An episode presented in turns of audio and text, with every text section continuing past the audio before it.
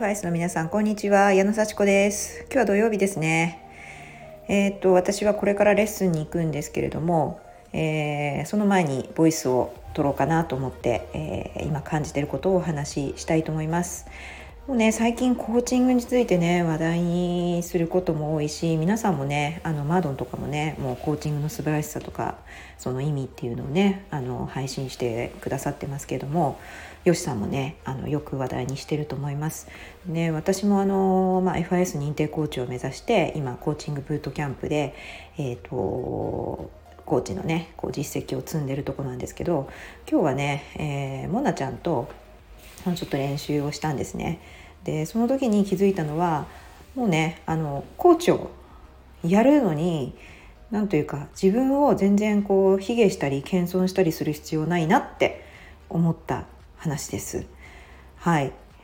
ね、これあの、よしさんもちょっと前に話題にしてたと思います。あの、アウェアネスっていう会社の、まあ、認定コーチを、まあ、目指してる方っていうのもね、いらっしゃると思うんですけれどもあのそちらの、まあ、認定コーチっていうのは、まあ、すごくこう取るようなこうなんていうんですかセミナーを取ったりとかしてこうあと認定合宿に行ったりしてそこでこう試験を受けたりするっていうね。なんか私まだその全容をちゃんと知ってないんですけども。なんか何人にコーチングして、まあ、どういうこうスキルが使えてみたいなこうなんか審査をされるのかなとかっていうふうに 思ってるんですけどあの私もいつかねその認定を取りたいなと思いつつまだちょっとそこに至ってないっていう感じであのどんどんね、まあ、進んでいってる人もいると思う中ちょっとちょっとまだあの様子見をしてるっていう感じです。ただねあの本当にその認定コーチよりもまあよしさんはなんかこうちゃんと値段をちゃんと高くして設定してるとかそういう話をまあ聞いていや本当にその理由はよしさんはやっぱりもう唯一無二のものだからみたいな。よしさんにはよしさんのコーチングがまあできるから。であの値段は自分がまあ欲しい値段をきちんと提示してるっていう話を、まあ、よしさんのボイスで聞いたんですね。でまあその時にやっぱりやっぱりすごいなって思ってたんですよね。でよしさんだからまあできるのかなと。まあレズミルズジャパンのね、まあ、トレーナーもやってたしものすごく素晴らしいレッスンをするしこうやって FIS っていうスクールを実際主催してるしもう本当に長い経験があってインストラクターとしてもそのビジネスの、まあ、起業家としても、まあ、すごいよしさんだからできるのかなとかってちょっと思ってしまいがちというか私もちょっと思っているんですけれども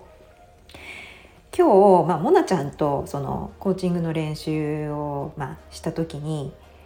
あすごいなモナちゃんすごいって思ったんですね。であのすごく話しやすいし私もあの私もこうクライアント役とコーチ役をこうモナちゃんとこうね変わってやってたんですけどモナちゃんがコーチ役をやってくれた時にまたあの洋師さんに私もコーチングやってもらってますしアウェアネスの認定コーチにもやってもらってますしその練習会こう、えっと、でのチーム TT のこれはね FIS のチーム TT での練習会でもコーチをやってもらって練習でやってもらってるんだけどモナちゃんと練習した時のそのクライアント役をやった時の気づきっていうのがまた違ったんですよ。なんかまあ今日の私のこの時期このタイミングで練習をしたというこの、まあ、練習って言っても本当にね真剣なコーチなんですけどコーチングをしたしてもらったっていうこのタイミングというのもあったかもしれないんですけどもうそのモナちゃんのコーチングによって私は気づいたことっていうのもあったんですね。でわあこれすごいなと練習とか練習じゃないとかでも全部本番だと思って、まあ、お金をもらってるつもりでまあやってるっていうのはね基本にあるんですけどももう100%コーチングマインド100%出すつもりでやってますよね。それで気づきがあるっていうのはやっぱりこれはなんかその人そのコーチの経験だったりコーチの思いだったりその人の質問その人でしかできない質問をまされてるからそして私の状況があるからここで新たな気づきがあると。自分の中をこうねはっと、うん、あ私これこういうふうに考えてたんだなとかあこういうふうに考えれば合点がいくなとかっていうのがあったんですよね。やっぱりそういうのがあるんだと思うんですよね。でそうだとすると私にもあるなっていうふうに思ったんですよね。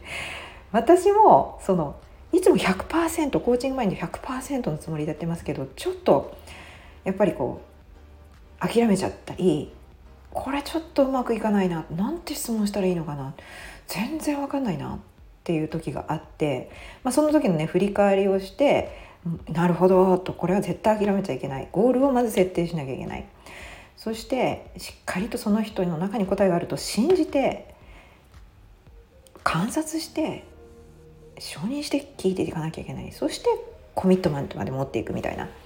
もう諦めないでこうゴールをやっぱり設定してそのゴールに向かってやっていくっていうね。そこをまあ履き違えると単なるおしゃべりになっちゃう、ね、単なるなんか質問みたいなのやり取りで全然深掘りできないみたいな時間になって 大事な大事なそのね命の時間をたとえ30分であれたとえ1時間であれ頂いてるわけですからそこをねやっぱり有効な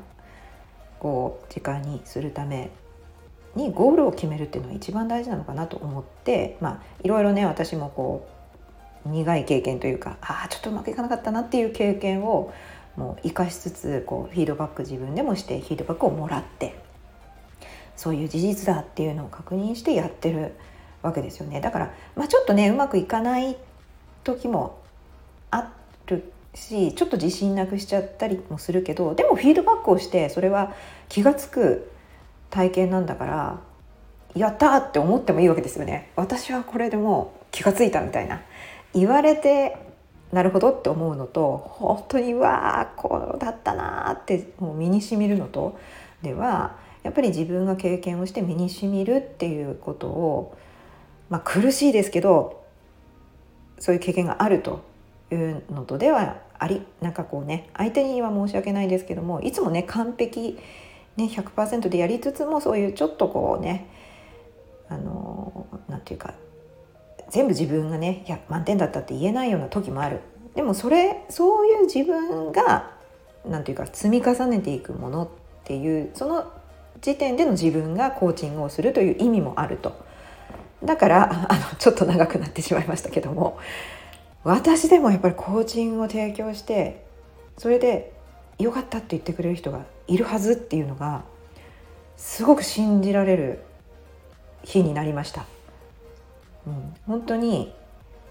多分私みたいな経験をしてこうやってインストラクターになってコーチをしようと思う人っていうのはまあいるかもしれませんけど私だけですよね。私だから言えることとか、まあ、得意分野とか波長が合う人とかすごくねあの機能的なこ質問を投げかけたりパワークエスチョンができたりっていうような場合そしてその人にヒットするようなことが、まあ、できるだろうと。なんか私なんて私まだ経験もないしちょっとねって思っていたけれどもそうじゃないのかな大丈夫かなっていう気がしてきた日でした。うん、やっぱり本当にそれは誰でも可能性がある。誰でもみんなコーチができるしその土台を整えて自分の経験に基づいてしか質問できませんからね。いろんな苦しい思いとか、まあ、楽しい思いをしてそしてそのクライアントの方の課題を解決してゴールに連れていく。それはね本当に誰もが唯一無二の存在なのかなと思いました。私はね本当に唯一の無二の存在になりたいっていうのが自分の願望としてすごく強いのでだからスペシャリスト気質っていうのはあるなと思いながらもやっぱりこういろんな人と協力をして優秀な人の力を借りて自分の事業っていうのをね成功させていきたいビークアマインドで、えー、もう行きたいと思ってますのでその自分の性格も気質も生かしながら理想の生き方ができるようなことをしていきたい。そしてそれにコーチングっていうのはもう必須じゃないかなというふうに思ってますのでより一層自分の土台とスキルを勉強してどんどん経験を積んでいきたいなとそしてそれはもう絶対できる。必ずできるっていう。今からもうできてる。みたいな。できてます。みたいなことをなんか強く思える。本当にちょっと自分を信じる。力がついたかなって思える日だったのでちょっと嬉しかったのでそれをあの共有いたしました。そしてみんなそうだと思います。みんなみんなもうできてる。だからみんなでもっといいところに行きましょう。そんな感じで今日は終わらせていただきます。それではまたねー